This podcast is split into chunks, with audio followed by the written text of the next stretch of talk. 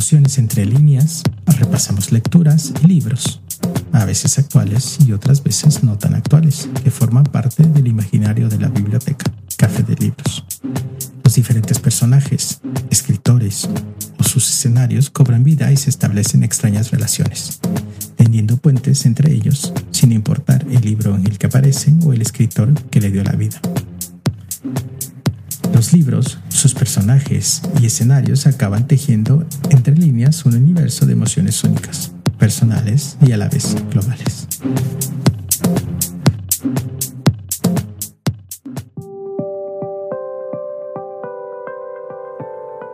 Hoy, en Emociones entre líneas, almas atormentadas en la biblioteca. Hay personajes literarios que nos dejan marcados que nos conquistan por su humanidad, su profundidad psicológica o los conflictos internos que viven.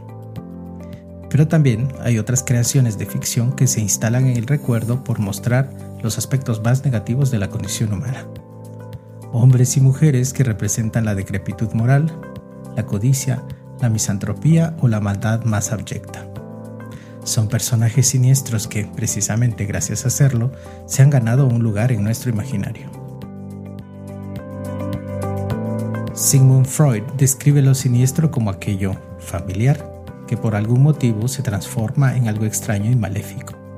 Aquello a lo que le tenemos miedo es tan cerca, es tan nuestro, que solo nos aterroriza cuando se vuelve otro. Tal vez por ello el escritor Edgar Allan Poe afirmaba que los monstruos más temibles son los que se esconden en nuestras almas.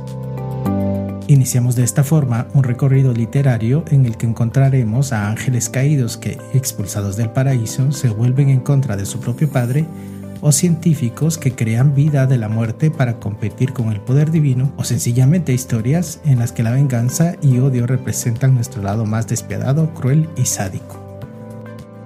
En el pod del día de hoy, Almas atormentadas en la biblioteca, nos alejamos de la luz para sumergirnos en el pozo de la oscuridad literaria. Vamos a dar un paseo por algunos libros y lecturas en el que los personajes atormentados son los protagonistas o desempeñan un papel preponderante en las historias narradas.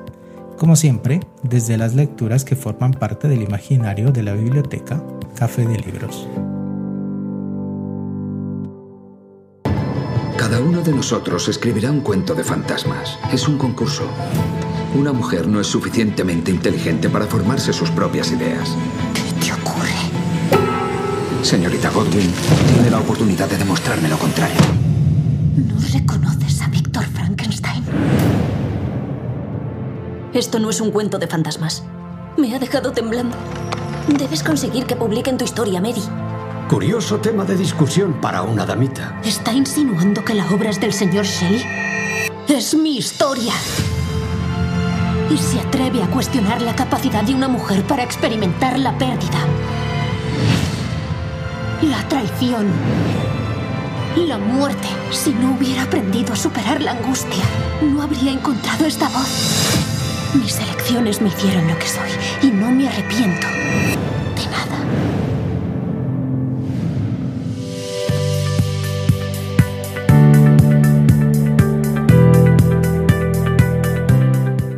Y lo que acaban de escuchar es un fragmento de la película Mary Shelley, dirigida por Haif Al-Mansour en 2017 y protagonizada por Elle Fanning, Douglas Booth y Belle Powley, entre otros.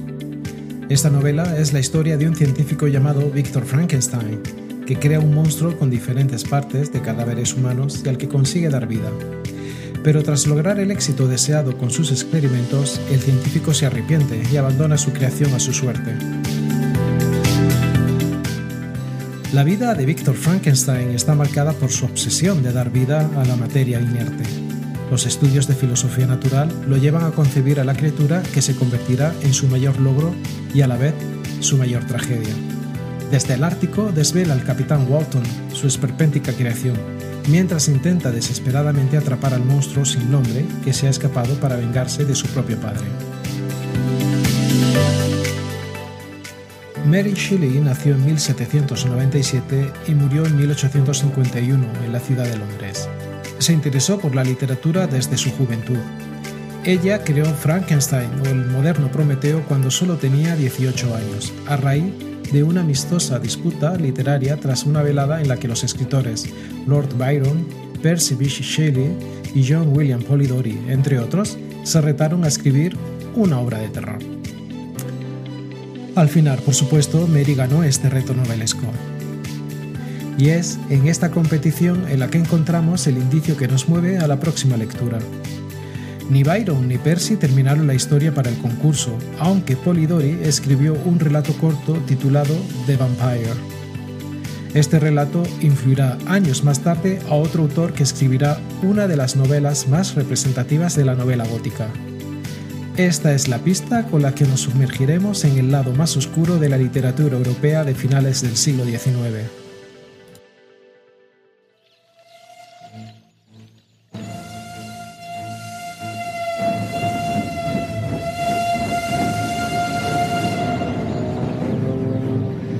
25th May, Budapest. Left Budapest early this morning. The impression I had was that we were leaving the west and entering the east. The district I am to enter is in the extreme east of the country, just on the borders of three states Transylvania, Moldavia, and Bukovina, in the midst of the Carpathian Mountains, one of the wildest and least known portions of Europe. My friend. Welcome to the Carpathians. I am anxiously expecting you. At the Borgo Pass, my carriage will await you and bring you to me. I trust your journey from London has been a happy one, and that you will enjoy your stay in my beautiful land. Your friend, D.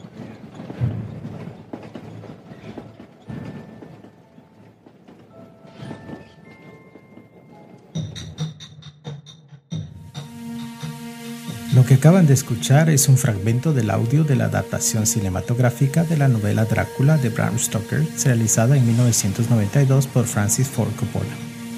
Jonathan Harker viaja a Transilvania para cerrar un negocio inmobiliario con un misterioso conde que acaba de comprar varias propiedades en Londres. Después de un viaje plagado de ominosas señales, Harker es recogido en el paso de Borgo por un siniestro carruaje que lo llevará, acunado por el canto de los lobos, a un castillo en ruinas. Transcurridos unos días las cosas cambian. Harker advierte que es prisionero de Drácula y se percata que el conde es poseedor de poderes sobrenaturales y diabólicos. Drácula se embarca en un barco ruso para dejar Transilvania rumbo a Inglaterra, dejando a Harker prisionero con las vampiras en el castillo. El propósito de su viaje, encontrar sangre nueva y difundir la maldición de los muertos vivientes.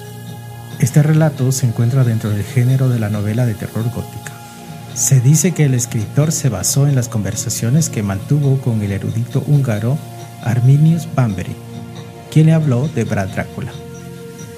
La novela, escrita de manera epistolar, presenta otros temas como el papel de la mujer en la época victoriana, la ciencia y la superstición, la sexualidad, la inmigración, el colonialismo o el folclore.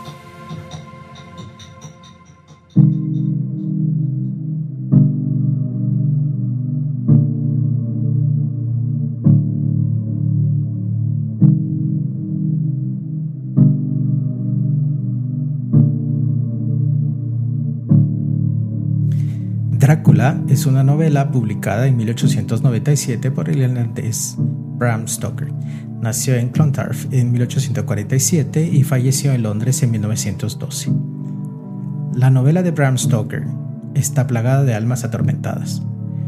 No solo el célebre vampiro, sino también el cruel exterminador de vampiros Van Helsing o la misma protagonista Mina Harker. Esta novela, desde el año de su publicación, fue exitosa y ha sido fuente de inspiración de sucesivos escritores de todos los tiempos. Uno de ellos, al que en breve vamos a conocer, se preguntó a sí mismo qué pasaría si el legendario conde llegase a un pueblo de Estados Unidos.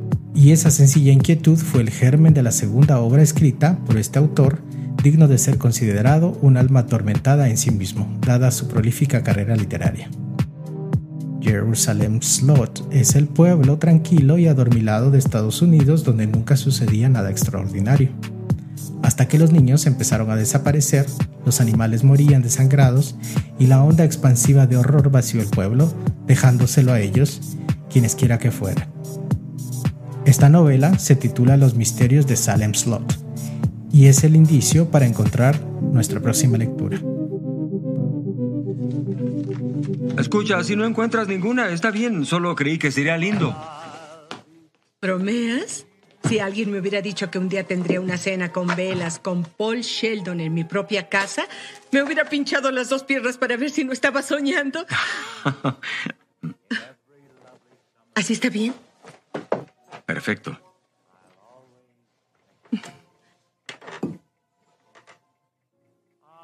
Por Misery y por Annie Wilkes, quien la volvió a la vida. Oh, Paul, me erizo cada vez que pienso en eso. Oh, oh, oh, oh.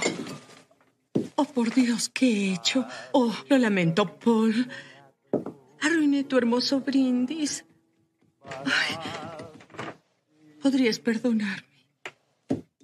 Espera, déjame llenarla.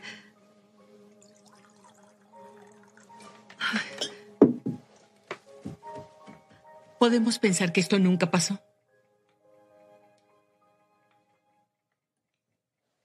Por Misery. Por Misery. Lo que acaban de escuchar es el fragmento de la adaptación al cine de la novela Misery, escrita por Stephen King y cuya protagonista, Annie Wilkes, eleva a otro nivel la categoría de personaje siniestro y atormentado. Paul Sheldon es un escritor famoso por una serie de novelas románticas cuyo personaje principal es Misery Chastain. Su última novela publicada, El hijo de Misery, plantea la muerte de la protagonista y el final de la serie. Camino a Los Ángeles lo sorprende una tormenta de nieve y sufre un accidente de tránsito. Despierta en la casa de Annie Wilkes, una enfermera admiradora de su trabajo, quien dice ser su fan número uno. Dado que las piernas de Paul quedaron rotas tras el accidente, al escritor no le queda más opción que permanecer en cama bajo los cuidados de Annie. La enfermera, en principio, parece ser solo una fanática entusiasta. Sin embargo, Paul va revelando la personalidad psicótica, agresiva e impredecible de Annie. Ella es fanática de Misery y está dispuesta a hacer todo lo necesario para convencerlo de que retome la escritura. Esta mujer es capaz de los mayores horrores y Paul, con las piernas rotas y entre terribles dolores, tendrá que luchar por su vida.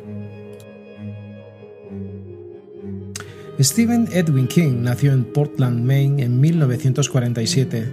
Es un escritor estadounidense de novelas de terror, ficción sobrenatural, misterio, ciencia ficción y literatura fantástica.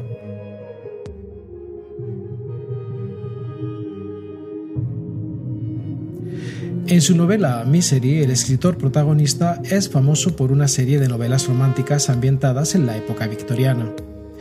Esta era victoriana de la historia del Reino Unido marcó la cúspide de su revolución industrial y del Imperio Británico y se usa comúnmente para referirse al extenso reinado de Victoria, comprendido entre los años 1837 y 1901.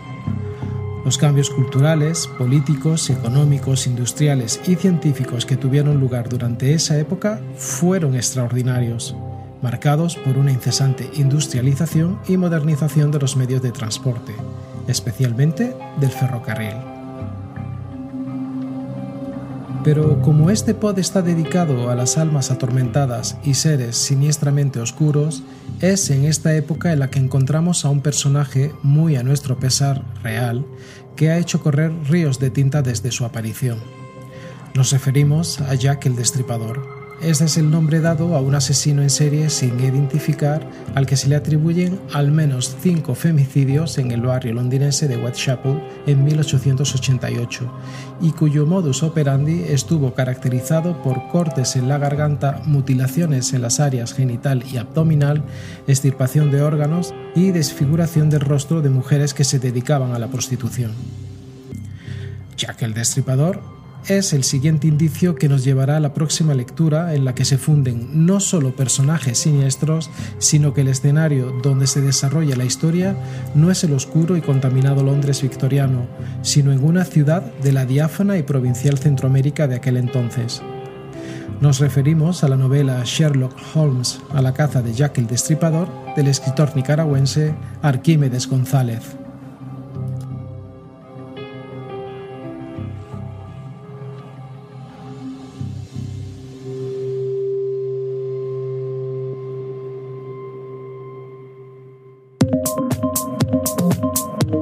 Esto es Emociones entre líneas, el canal pod de la biblioteca Café de Libros.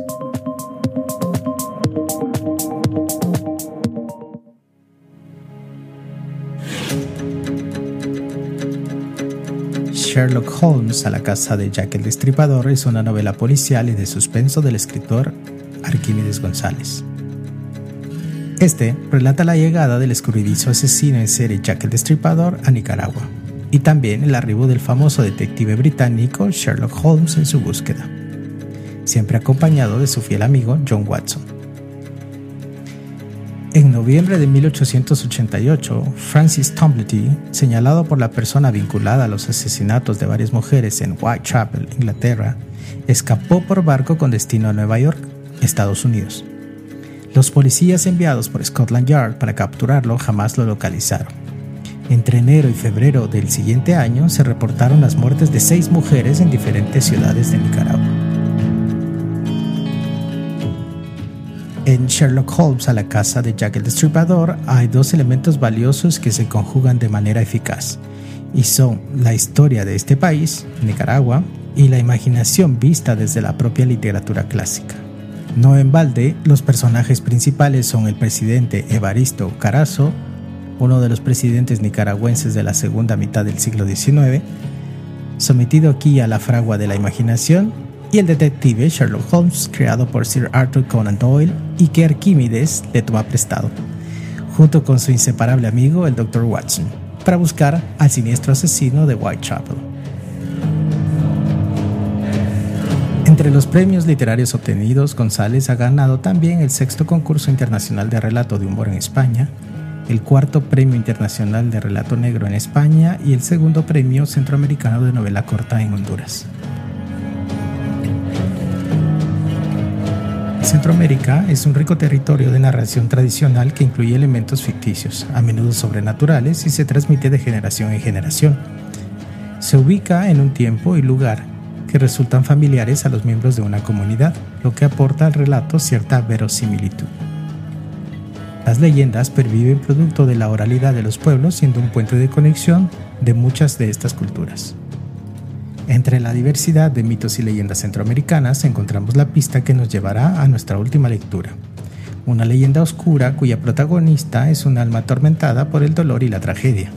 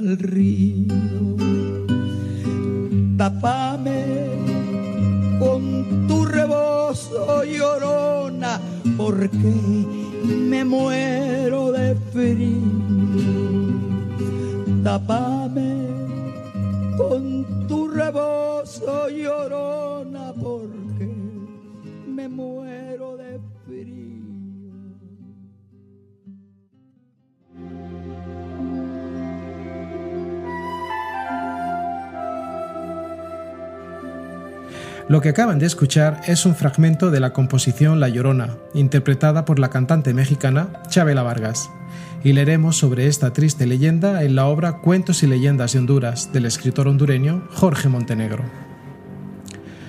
La leyenda de La Llorona es antigua, tiene orígenes prehispánicos en la forma de diversos personajes con características similares presentes en las cosmogonías y creencias ancestrales de los pueblos autóctonos de América, transmitidos de forma oral de generación en generación, hallándose relatos comunes, pero con diversas imágenes, emblemas y símbolos, lo que le da a esta leyenda una rica diversidad cultural. La Llorona tiene la apariencia escalofriante de una mujer vestida de blanco, alta, delgada, de rostro cadavérico y larga cabellera negra, que suele asustar a las personas en los ríos, quebradas y caminos solitarios, a los que casi vuelve locos con sus grandes carcajadas que en poco tiempo cambia por llanto desconsolado y gritos aterradores. Cuentos y Leyendas de Honduras nació como un programa radial creado por el periodista Jorge Montenegro, cuya primera transmisión fue en 1964.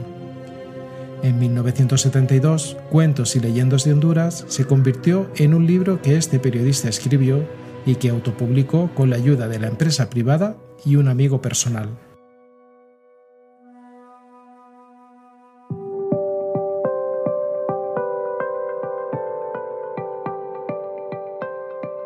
Queremos terminar este pod invitándoles a descubrir otros escritores, escritoras y narraciones en la que sus personajes tienen luz propia en una reinante oscuridad. La leyenda de Sleepy Hollow de Washington Irving en 1858. Y Cabot Crane, un profesor, será el protagonista de esta historia, que tratará de enfrentarse a un jinete sin cabeza que tiene aterrorizada a la población de Sleepy Hollow. El extraño caso de Dr. Jekyll y Mr. Hyde de Robert Louis Stevenson en 1886. El caso de un doctor amable que guarda un lado oscuro. Esta obra es una alegoría a la personalidad humana y la forma en la que tratamos de ocultar nuestros defectos. Otra vuelta de tuerca de Henry James, publicada en 1898, una institutriz llega a una casa inmensa en la que tiene que cuidar de dos jóvenes que resultan ser, cuanto menos, inquietantes. Cosas extrañas empezarán a sucederle hasta que llega a descubrir la terrible verdad. El Resplandor de Stephen King, publicado en 1977, un escritor frustrado sin ningún éxito acepta el empleo de cuidar un hotel en invierno y decide acudir con su familia. Lo que en un principio parece que serán unos meses aburridos y solitarios, enseguida empiezan a estar salpicados por una serie de sucesos paranormales. American Psycho de Bret Easton Ellis publicada en 1991, es un frío e hipnótico relato de un asesino en serie que en apariencia era un americano cualquiera de clase alta. El escritor no escatima en detalles para narrar con precisión todas las torturas a las que somete a sus víctimas, las humillaciones o las brutalidades que aplica. La historia secreta de Lucifer, de Lynn Picknett, publicado en 2007 por Editorial Planeta, la autora romperá esquemas con su interpretación del viejo conflicto entre luciferinos y cristianos ortodoxos, pretendiendo corregir las ideas que se tienen sobre Lucifer. Y entre otros autores atormentados que han creado universos en los que convergen las criaturas más abominables y han dado vida a personajes caídos en desgracia, podemos mencionar a Edgar Allan Poe con títulos como El gato negro, La caída de la casa Usher, El escarabajo de oro, Howard Phillips Lovecraft, entre cuyo legado destacamos títulos como Los mitos de Cthulhu, Dragón, La tumba, El horror de Dunwich. Anne Rice, célebre por sus crónicas vampíricas que inició en 1976 con la famosa novela Entrevista con el vampiro. Sheridan Le Fanu, con títulos destacados como El fantasma, El colocahuesos, Carmilla, El tío Silas. Clive Barker, autor de diversos relatos de horror dentro de la serie Libros de Sangre, Pinhead y El libro de los condenados entre otros muchos libros inspirados en la crueldad narrativa. Y si de almas atormentadas se trata, no nos podemos despedir sin mencionar a personajes como Prometeo de la mitología griega, Carrie de Stephen King, Magia, el muñeco diabólico de William Goldman, Yago en Otelo de William Shakespeare, Lord Voldemort, el villano creado por J.K. Rowling, Claudio de Hamlet, otro villano shakespeariano, el señor Kurtz que dio vida al escritor polaco Joseph Conrad, y el más pérfido entre los perversos, Sauro, el señor oscuro imaginado por J.R.R. Tolkien. Ahora sí, finalizamos este oscuro repaso de lecturas en las que las almas descarriadas y personajes caídos en desgracia son los protagonistas indiscutibles. Nos volveremos a encontrar en dos semanas, aquí, en Emociones entre líneas, el canal pod de la biblioteca Café de Libros.